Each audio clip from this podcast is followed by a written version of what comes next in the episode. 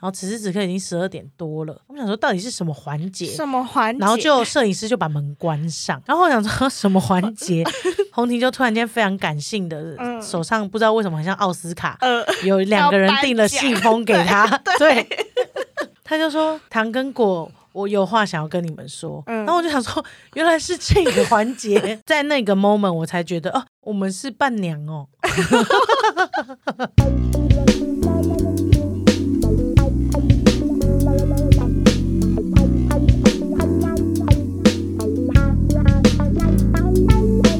是不是很久没有讲了？欢迎收听星期三神经，我是糖，我是果，欢迎来到 Hung Day Club。可以吗？你的头鸟好像鸟巢哦，帮我剪个太短了啦，所以你没自信，然后你就一直搓它，搓完以后就像一个鸟巢。对，就先这样吧，反正过两个礼拜后它就好了。希望明天会帮你拍下影片留念。要跟大家分享，今天这节主题也就诚如你们看到的，那就我们要来跟大家分享热腾腾、热腾腾、热腾腾，大家记得仙女吗？仙女美食仙女，我们的表表姐，然后仙女这在上个礼拜呢办了她的婚礼，也就是家宴的部分，然后我们就去参加，我们还提前先下去，然后进行了一场三天两夜的婚礼行。婚礼之旅哦， 对对对，有点我们自己安排的婚礼之旅这 样子。然后我是们什么角色都当到了耶。全部，我跟你说，真的是全部。然后我们就想说，好，那既然是这件事情又跟结婚有点关系，那也蛮适合我们频道的。嗯，然后他本人没办法莅临，我们就用我们的角度来看这整场婚礼，说不定会更有感觉。就是不是新娘的角度，是从旁人参加婚礼的人，大家应该很常参加婚礼吧？时不时就会不小心被炸到，或者是到不同年纪的时候，就会有不同的类型的人结婚。比如说我在很年轻的时候，就是刚出社会，可能二二二三的时候遇到的结婚类型都是那种交往很久，嗯然后国中、高中就开始交往，然后毕业就觉得哦，差不多可以结婚了。就很稳定，然后就可很以稳定结婚了。对对对，这这样种人就很快就会可能会生小孩啊，然后成家立业啊，类似像这样子。嗯，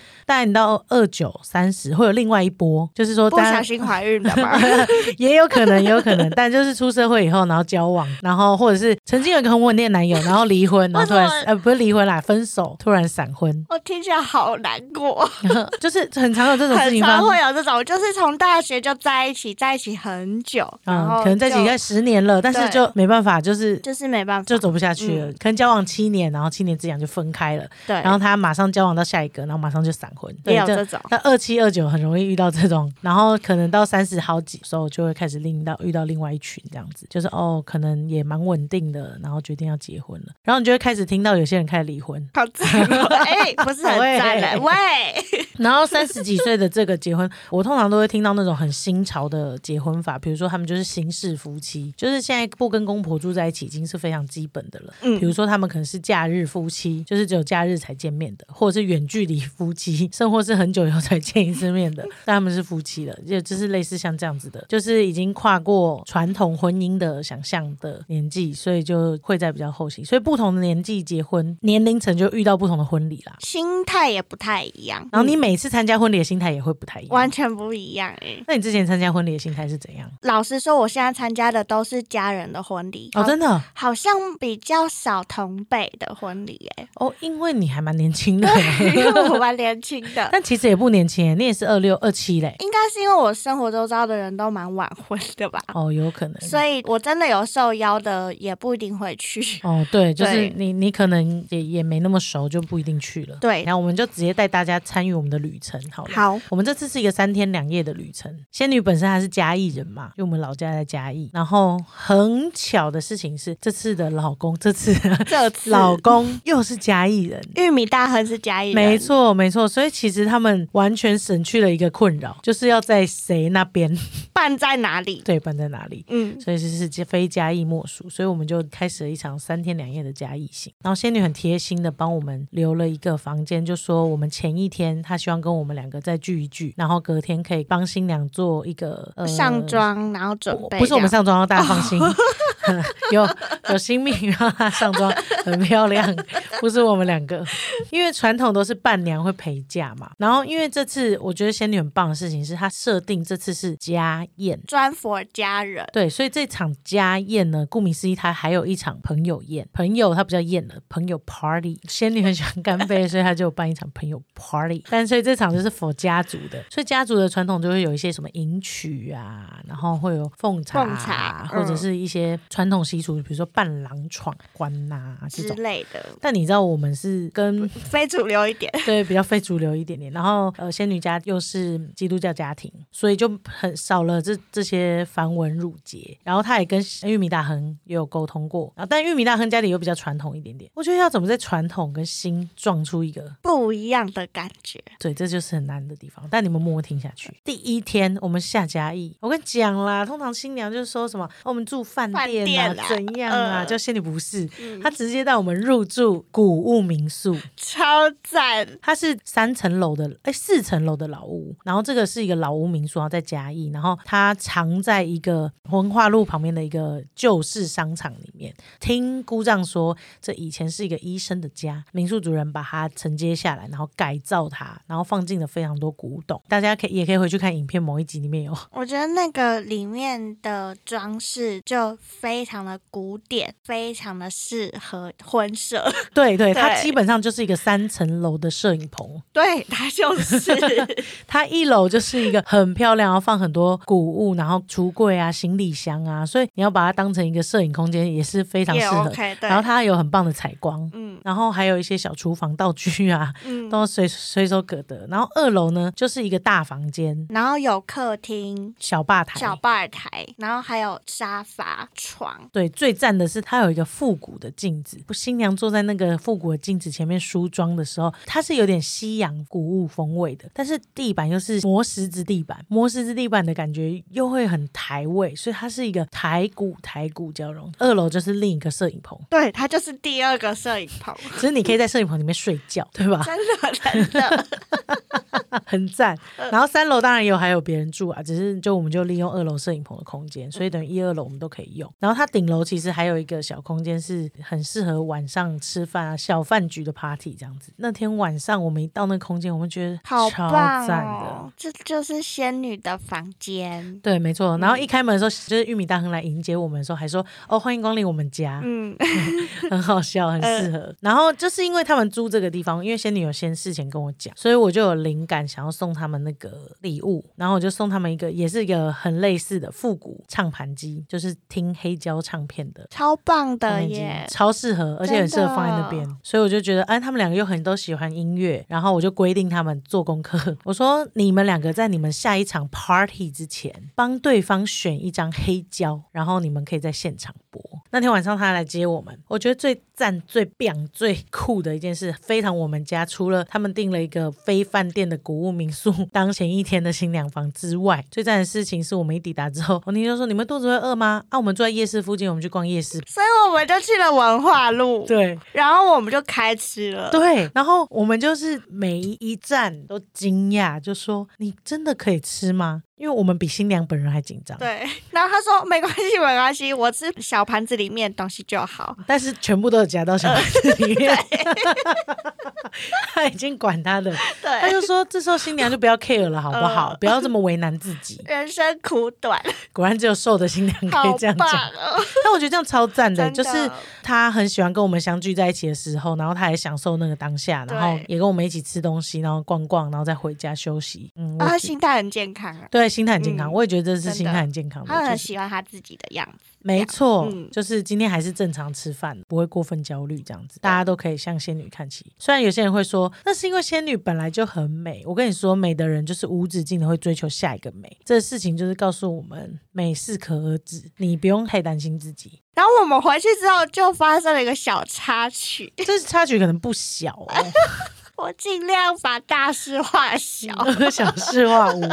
这段插曲由你来转述。好，反正我们回去之后呢，仙女就开始介绍房间的配置，我们就在那边拍照什么的。我就看到就是在厕所的门上面挂了一套婚纱，然后那时候就想说，哦，好漂亮，原来这就是就是明天要穿的婚纱。嗯嗯，然后仙女就说，呃，我先暂时挂在这里。因为他在熨烫，就我们就再继续那边玩玩玩，我就很想上厕所，结果我忘记那个门上面有挂，我眼睛很大啦，对，然后我就忘记那个门上有挂那一套婚纱，我就打开门，就一打开门，那个婚纱就掉地上了。刚刚大家有还记得吗？我说这个地方不是饭店， 是一个古物民 宿，地板上当然不会像那个饭店的地毯一样这么一尘干不染 净，。对，一拿起来看，婚纱脏掉了，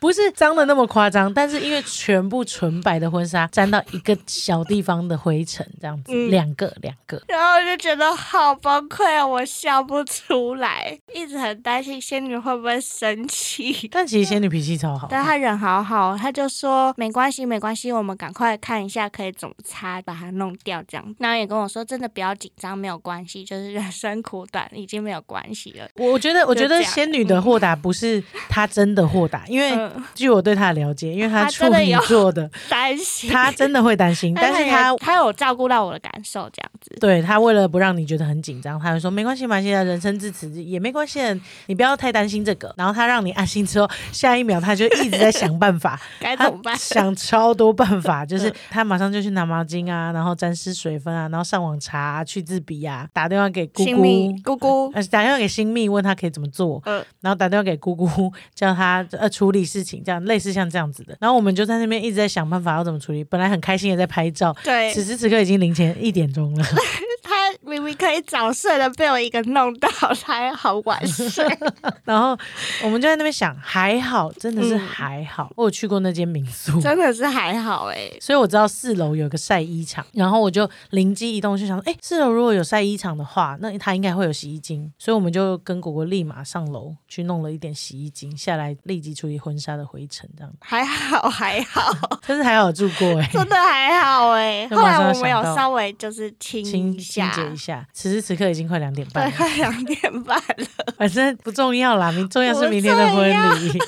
重要是我们彼此有这个回忆。但是我很开心，我们三个，因为我们三个一直是三人小队，不管是参加 Teresa 的婚礼，还是是参加那个呃神仙教母的婚礼，就是我们三个一直是三人小队，都是去参加别人婚礼。没想到今天我们要送走，仙女了，对，变成以后是我们两个去参加别人的婚礼小队。哎、前一天晚上我们在文化路吃饭的时候，我其实有点感伤哎、嗯，就想说，对，是三人小队，明天仙女就要离开三人小 队了。以后就一定有玉米大亨 的。对，我还开玩笑的 我还很失礼的问他说，以后我们的聚会会多一个人对吧？ 然后他还很失礼的说：“哦，没关系啊，他可以不用来啦。”对， 好，这都不是今天要讲重点， 哦，是那重点是什么？重点是隔天。隔天对对，通常早上都会有一些繁文缛节，就是要迎娶啊，然后伴郎考验呐、闯关。但是身为新时代女性的仙女是不需要这些东西的，简洁有力。甚至她连伴娘在此次都没有，伴娘就是我们两个 我们俩非是传伴统娘型伴娘。而且我们也不知道我们是伴娘，我们不知道我们是伴娘，甚至到某一个 moment 我才感觉到，哦、我们好像在做伴娘的工作。我不知道伴娘是什么工作、哎，就是早上陪着 伴，陪着新娘啊，然后跟新娘一起拍照啊，看到有什么需要，然后一起去是哦化妆，然后穿婚纱啊、我们甚至省掉了这个环节。我们也没有一起换装、哎 然后他跟他的朋友们一起聊聊天，然后再欢迎父母来这样子。所以后来姑姑跟姑丈就来了，然后也很开心。我觉得他们这次的气氛跟教母结婚那次完全不一样完。全不一样。这次他们可能少了第一次的紧张感，多了一点轻松。还有嘉义是主场，哦，嘉义是主场，因为上次他们是到台北，就是多了几分惬意，好像也不会那么紧张，然后是很快乐、很快乐的祝知福道女儿祝福女儿，知道女儿要嫁出去了这样子。然后洪婷一换婚纱出来的时候，我就觉得惊呆了。她好像张曼玉哦，超像，真的超像，非常漂亮。然后她嗯第一套婚纱又是蓬蓬裙的那种，又可以把整个裙子放在那个中古世纪的镜子前面，拍起来就会非常漂亮。很美。我们到楼下的时候，然后他就很紧张，他说啊，我们有一个环节，什么环节？然后我就是在想，什么环节？ 对她，她都不明讲是什么环节，但是她又一直阻止那个迎娶不要来。对对，他一直叫狗狗说叫迎娶不要来，然后我就想 说是什么环节？因为也没有拜别父母的环节，对，然后也然后迎娶要上没来有了，没有哦写，没没有写，写。父母又已经来了。对，然后我们就想说，那就是还可能还没化好妆吧，叫大家不要来吧。所以我们也一直极力阻止迎娶不要来。嗯然后此时此刻已经十二点多了，我们想说到底是什么环节？什么环节？然后就摄影师就把门关上， 然后我想说什么环 节，红婷就突然间非常感性的，嗯手上不知道为什么很像奥斯卡，呃，有两个人订了信封给他， 对。他就说：“糖跟果，我有话想要跟你们说。嗯然后我就想说，原来是这个环节，是要跟我们道别的环节。对啊，而且嗯在那个 moment 我才觉得，哦，我们是伴娘哦。 原来除了父母以外，他想要讲的家人跟朋友是我们两个这样，然后他就讲了一番很感人，就甚至我现在想起来还是会觉得很感人，很感人的一段话。我现在眼眶又要泛泪了。对对对嗯对，然后他就很认真的感谢我们这阵子以来，还有从小到大我们之间的情感这样子。我觉得我们能身为姐妹真是太好了。真的，嗯嗯嗯，然后有她那么贴心，然后又那么新时代女性，又可以跟别人一起讨论不一样的想法，就是最棒的，真的，真我的们是就最棒的表 姐。我们真的很像亲姐妹。对，对，真的是最棒的表姐对。对 对。然后，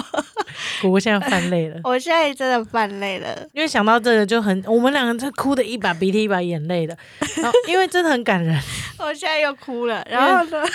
好夸张哦，她真的哭。反正就是讲的非常感人，然后跟我们讲我们过去的种种这样子，但很嗜血的我有马上把相机交给鼓掌，请姑丈录影，因为我觉得这时刻太值得纪念了，而且我又不想拍，我很想想很好享受当下红婷想对我们说什么，我觉得非常感人，以至于我们哭了一把鼻涕一把眼泪之后，迎娶的人就来了，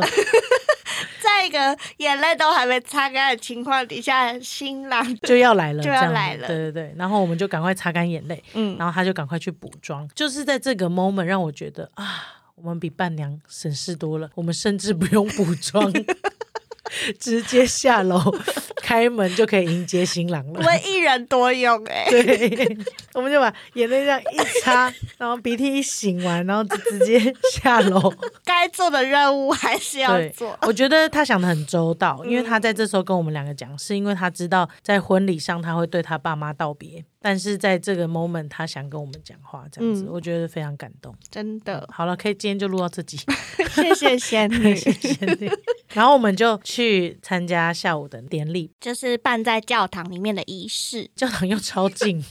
教堂也在文化路上，教堂可能走路五分钟就到了，但我们还是会坐礼车你。用跑的一分钟可能就到了。教堂婚礼就是像以往参加过的几场一样，我第一次参加教堂婚礼的时候觉得很感动，是一个朋友他们的在教堂办的婚礼这样子。即便我对他的爸妈跟他们的故事没有到那么了解，可是听到他们对于彼此的感觉，还有对妈妈的感恩，还是会觉得蛮动人的这样子。我这次也在那个姑丈牵着仙女进来的时候，深深的被感动到、欸。姑丈好疼爱他的女儿哦，然后我真的能够感觉得到他舍不得把红婷送出去的那个感觉跟眼神。然后我觉得有点很感动的事情是，呃，我觉得小翔就是玉米大亨他们家其实不是基督教家庭，宗教在婚姻里面，我认为也是占有蛮重要的一环，因为宗教它代表的是信仰跟理念，两个不同宗教信仰的家族要结合在一起，我觉得不是不可能，就是很多人觉得很麻烦，然后很没办法，然后就是现况就是这样。那我就会觉得，其实最重要的是两个人有没有要尊重跟体谅对方。嗯嗯，就是为什么你家那样，那我就要这样，那嗯这个就是永远解决不了事情。那你就找同类型的就好了。嗯，对吧？你就找同一个宗教的是最容易解决，但是宗教它确实涉及到是真正核很核心的信仰，但是他们两个在这样子的情况之下，小翔是可以沟通的人，嗯他们整个家庭也愿意参与了这场结婚的仪式，而且是在牧师的带领之下。真的，嗯、我现在讲到很像要进到嗯很宗教的地方，等一下你们就会知道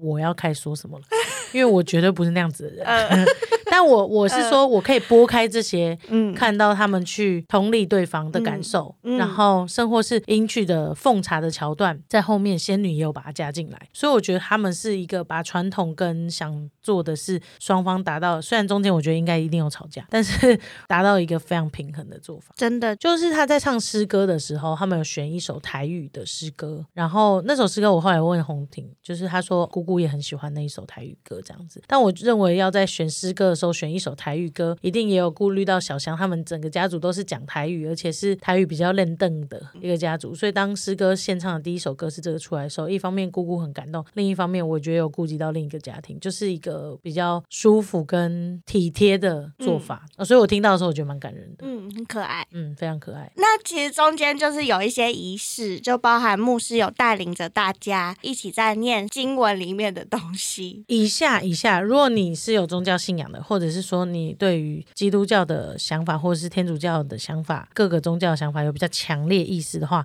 那我先做一个本频道比较少做的防雷警告。对， 接下来我只是想分享我自己的想法，但是那都是仅限在我个人，我从来都不会要别人一定要跟我的想法一模一样，或者是一定要遵循这个想法，你们才是对的。但是以下是因为我听到了牧师的说法跟说辞，以至于让我自己有一个新的想法，所以我发表出来。既然牧师可以发表，那我应该也可以发表。那要不要听？就是你们想听牧师的，请非常欢迎；你们想听我的，按公餐，你们可以参考一下这样。以下言论也代表我个人的意见还有感受而已。对对对，对就是、嗯其实我们我自己过往也参加过好几次宗教型的典礼跟仪式这样子，然后每次到达这个桥段的时候，其实我都会进入到一个我浑身不舒服、不自在、不快乐的阶段， 真的是不舒服欸。但是为了我嗯爱那个在台上的朋友或者是家人，家人们，我都会就是坐着，然后不做任何反应跟举动，就是我对这整件事情最大的尊重了。嗯， 就是到这时候，大家其实都一定会有一些关于解释圣经啊，为什么一夫一妻一定要结合啊？没没错，你们没听错，就是一夫一妻一定要结合啊的这样子的事情。大家应该也知道我的身份，我是支持 LGBTQ plus，以及我本人就是在这里面的人，所以对我是认为没有人可以真正解释圣经的文字里面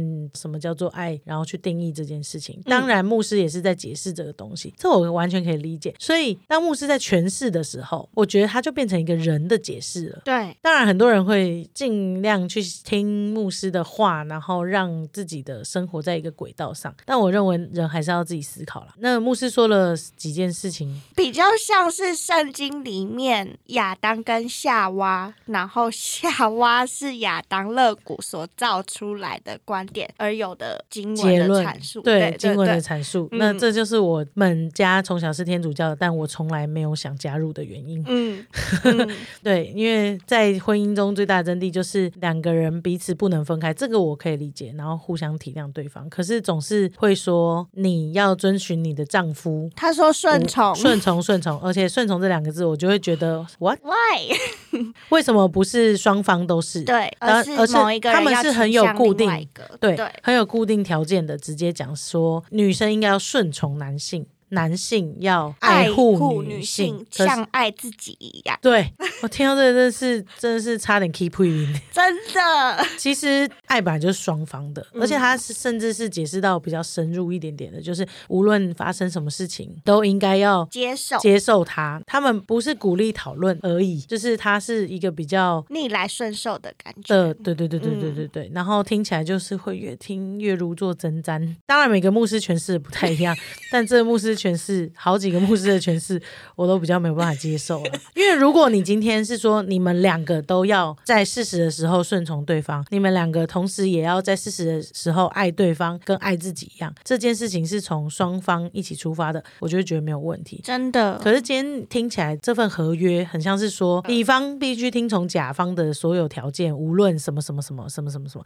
那这就是一个甲方为大的合约啊？为什么、啊？那为什么我要在一个这么没有共感的情况之下，还要听进去这些话？这是让我对于这个东西，对于婚姻有很多问号、问号、问号、问号的地，方甚或是很多人都相信着这这件事情了，所以才会让有些人可以为所欲为的，真的自己觉觉得得就应该可以就可以这么做，反正对方也不会离开他，因为他会无条件的爱他、跟服侍他、跟顺从他。因为他听了这样子的信对啊仰跟教义，，因为他们有信仰，嗯对，跟教义不希望以离婚收场。我当然也不希望以离婚收场，我也觉得所有事情大家没有人是想要以离婚收场的。但是如果是为了只遵从这个教义的话，那我觉得大可不必。真的，每个人都是值得被爱的，没有人应该要用顺从的方式被爱。而且每一个人生而平等，没错，所以如果他改成双方证词，我的立场再说明一下：如果他改成双方证词，如果每个人都有顺需要顺从别人的时候，跟需要体谅对方的时候，需要爱对方跟爱自己一样的时候，我就百分之百赞成。对，所以我认为是解释经文的问题。嗯，在这中间我也听到非常不舒服，所以我就很失礼的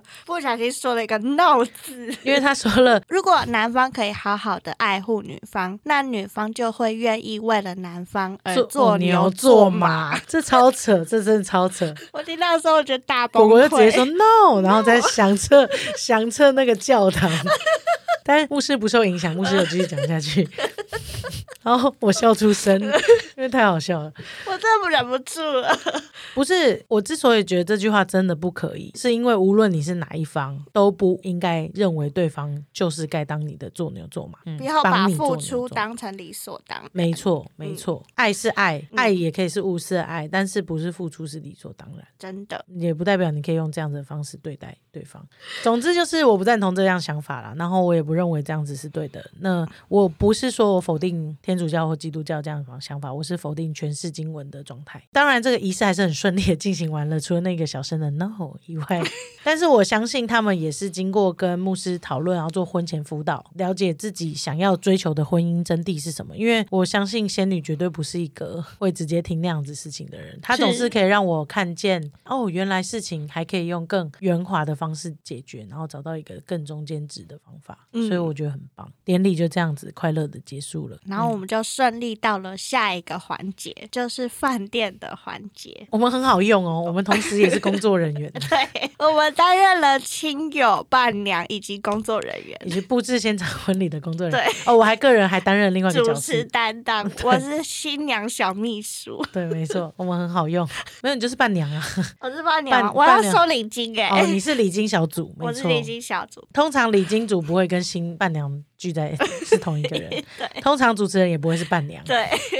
我们到那边就开始布置嘛，嗯有布置场地啊，其实弄得蛮舒适的，然后开始收礼金。然后我觉得其实这场婚礼是就是可以看出双方家族合作能力，真的就是你要你是要怪来怪去，还是要互相帮忙我？是互相 carry，对，真的，嗯我觉得玉米大亨的家族，我觉得他刚好是老大，然后他有三个妹妹，他三个妹妹超照，各司其职、没哎，错，我们是我们这边派出两妹一姐，他们是派出三妹，我们一姐要再照顾两个小 孩，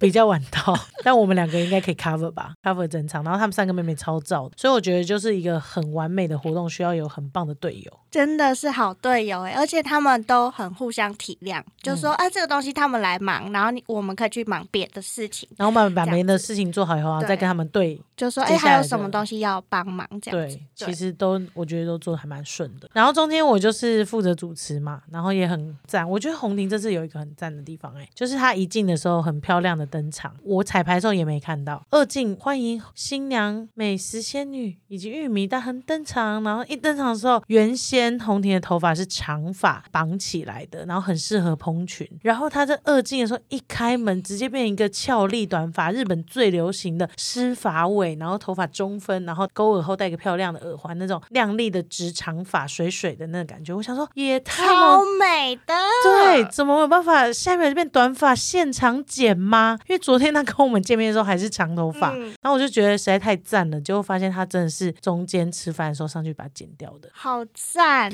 超辣。真的，嗯而然后且他选的礼服也超美，对，也是白色的。然后第二套就是很适合俏丽短发的贴身的礼服，也就是被果果弄脏的那一套。对，但 是美到那天的超美到美我根本也看不 见弄那个弄脏的地方，方了，这是没有办法看到了。对，对，因为它实在太亮丽了，这样太水了。真的太漂亮了，我超喜欢他们有一个小游戏的桥段，就是乐透环节。一开始收礼金的时候，我们就有跟大家说，哎，这个旁边有一个彩箱，摸彩箱这样子。然后我们今天有一个乐透的活动，每个人可以拿一百块的面额进来，然后上面写下你的姓名跟电话，投进去之后就很像你买了一张彩券，投进去大乐透里面，然后开始抽奖，我们用铅笔写可以擦掉那种，最后对有擦掉，抽到的总金额就带回家。所以最后奖金累计有到一万块。玉米大亨的爸爸就说：“为什么玉米大亨要把婚礼办得像尾牙？ 但是很欢乐，很欢乐 哎、很好玩。”呃，然后中间就抽嘛，就第一通拨出去没接，竟然有人没接，我已经提醒很多次了，这就是你与奖金擦身而过。然后就第二张抽起来的时候，我也吓呆了。那个新郎新娘身上没有办法带手机嘛，碍于我是主持人，所以我就有准备手机要拨出去，也就是我的手机。然后第二张那个一百块这样抽起来的时候，我就看到上面 是我本人的电话号码以及名字。一万块里面，结果新郎新娘抽到糖的， 对，然后我就看着名字，然后新郎新娘也傻眼。其实我已经预想过这个情况了，我也知道有这个可能，只是没想到这个可能真的发生了。然后我那时候预想的环节就是，好，为了让节目好看，你要我们就把它要把捐这个出捐出来来，因为大家才会很兴奋，然后整个场子才会热这样子。只是没想到这一刻发生的时候，还是觉得哇，一万块就这样擦身而过了。 如果你没有当主持， 说不定就你打给就可我以了拿一万块了。呃，但是不会，我觉得如果没有当主持人，就不会抽到我了。嗯，幸运之神跟节目之神就是眷顾我。要要让让你我把场子变热， 所以我就直接说这是我的电话，嗯所以其实用我的电话拨打出去是根本接不通的，所以当做就是没有这件事情，所以就是直接捐出来，然后大家就很开心这样子，然后就再把这一万块送出去，就小翔也知道大家会很快乐，啊很开心哎、我喜欢。 嗯，这个环节就是这样。我呢，就是因为要忙这些环节上上下下的，所以就是东西吃有一道没一道的。然后我其实全部里面最期待的一道就是鸡汤，因为我就想喝热热汤，然后吃那个鸡肉很嫩这样子。然后我就知道今天一定会有，然后我就上山这样吃一点，又上台下台，上台下台。正常来说啦，如果你跟朋友一起去参加喜宴，你那个朋友呢，应该会稍微帮你留一下菜，不管是哪一道都基本稍微留一点点这样子。然后我就很兴高采烈地要回到座位上喝鸡汤的时候，我是有喝到第一碗的一点点，然后我就又被叫走了。然后就一回来兴高采烈的时候，已经上甜点了。我心都凉了一半，已经看到水果跟冰淇淋，鸡汤没了，然后其他东西也没了，饭也被收走，我觉得心真的是凉透了。我今天到底吃了什么？但我没有发脾气哦，我只是问一下我隔壁的那位朋友说：“哎，你有帮我留东西吗？”然后那位朋友就说：“哦，没有。”这样子。好，那我们现在开放口音给那位朋友解释。好，我就是那一位朋友。我当时真的心里面有一个念头是我要帮你留那碗汤，但后来为什么我没有这么做？不原止因那碗汤啊，还有别道菜。没有没有没有，我我那时候是那碗汤的没错，因为后来我也不在位置上了。嗯然后后来呢，为什么我没有留？原因是因为我想让你喝热的，因为我觉得那碗汤如果盛到你的碗里，然后你的碗里一回来之后它变冷了，那你 OK，就没那我办知法道喝到热汤。所以是你没有留住那一锅。因为我不在啊，如果我在当下，我一定会说不要熟，这个还有人没好，吃啊那到。那那好啦，算算了，就这样啦。反好正就是我没那个缘分喝到那碗鸡汤啦。好啦，我知道下次我跟你去参加婚礼，我就是一定会拼了命的把没有，所下次菜不会留着，不会。下次去参加婚礼，我已经不会主持了。我就说我这辈子只主持两场婚礼，一场就是美食仙女的，一场就是教母的，就这样子结束了。 OK，所以下次你不会离席了。对对对，我不会离席的。我觉得坐在那边死守我自己的鸡汤，好，应该是说整场婚礼下来，我觉得还蛮舒服的。就是我很少就在这么累的情况之下参加婚礼，还觉得好舒服哦，大家都很给力，然后很帮忙，然后一切的体验都还蛮不错的。是因为我觉得仙女做了很好的融合，所以她让我看见婚礼虽然会吵架，但是可以有另外一面的呈现，就是嗯除了那些网络上听到的啦，或者是呃实际上看到的朋友们吵架啦，它确实就是不一定是某一方的妥协或者是什么，而是两人一起携手完成一档活动的感觉。我也觉得这次的婚礼体验非常棒，无论是在各个细节上，还是大家一起很开心上，我觉得都是一个最棒的祝福。嗯然后也可以看得出这个新人的感情是非常非常的好的，很融洽，然后很愿意为了对方而调整自己的没部错分，这样，嗯嗯，，虽然虽然大家都有各自龟毛的地方， 对，但是很顺的可以进行这样子。真的真的，但是我觉得最最期待还是那个四月的 Party Time，、我们要去开 party 喽，对婚宴，竟然还可以享受两个月的婚宴，真是妈祖结婚呐、赞 啦，仙女下仙女凡。下凡难结 婚。呃 OK OK，那你自己会想结婚吗？其实因为这次参加婚礼之后啊，我自己就有在想说，为什么我平常这么恐婚这样？因为牧师那段吗？地狱梗， 好啦，没有啦。但是我觉得，因为这次参加了婚礼之后，我突然间有新的领悟，就是如果找到一个很适合的人，而且很了解对方，然后也愿意为了对方而调整自己的人，其实我觉得人生能遇到这样的人，然后还可以一起共度余生，或一起共度下半辈子，是一件非常幸福的事情哎、所以我没那么害怕结婚了，是要跟对的人结婚，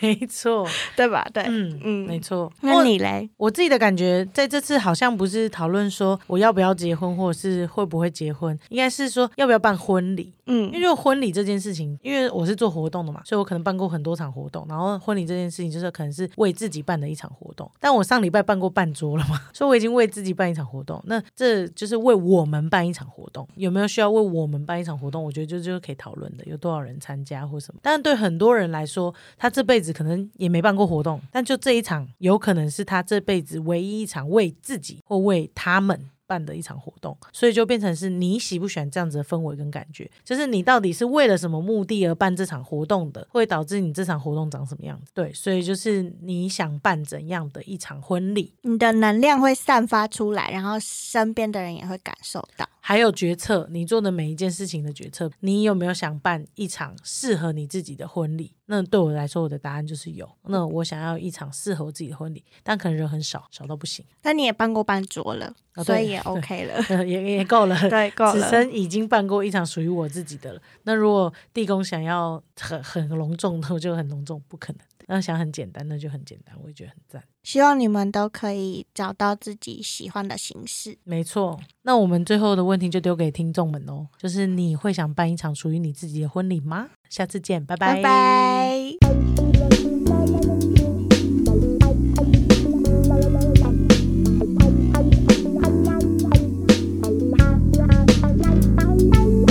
果果在休息，我偷录一个后记。后来我没有吃到鸡汤，整场没吃到的时候，很在意吃的，要再录一次。因为我是什么美食 YouTuber，我这一吃的啊、全世界都对我事情还好，对吃的特别容易生气啊。 哎、我要回来了，每次没有，我要什讲么后东西记啊，不能让， 不能让吃的不能让。吃的不能让啊，不能让啊，你知道吗？后来我们就去夜市，因为我们就住在夜市嘛，我就回去夜市。我就说：“果我真的好饿哦，因为我中间也没对我没对你生气吧？嗯没有，没有啊，就是我只是觉得我真的好饿哦。那我我我刚没吃到东西，我们再去吃好了。对那我们还就陪边他去吃，吃。嗯对，边吃边拍这样子，想说记录一下。然后吃到后面，我就吃到一家我真的很想吃的真真海产粥的虱目鱼肚跟海产粥。我就跟果说，我想要吃虱目鱼肚跟海产粥，你会不会饿？你如果会饿的话，我们就点两个。果说哦，不会不会不会，我刚好吃过了。然嗯后我就说好，那就一个虱目鱼肚，一个海产粥，我们一起吃。他就说好。然后一看到虱目鱼肚，我就想说不我能没有要让，这不能让，我就说果，我们一人点一个，我点给你没关系，姐姐可以负担得起一人一块丝木鱼肚。 然后他就说好，那就点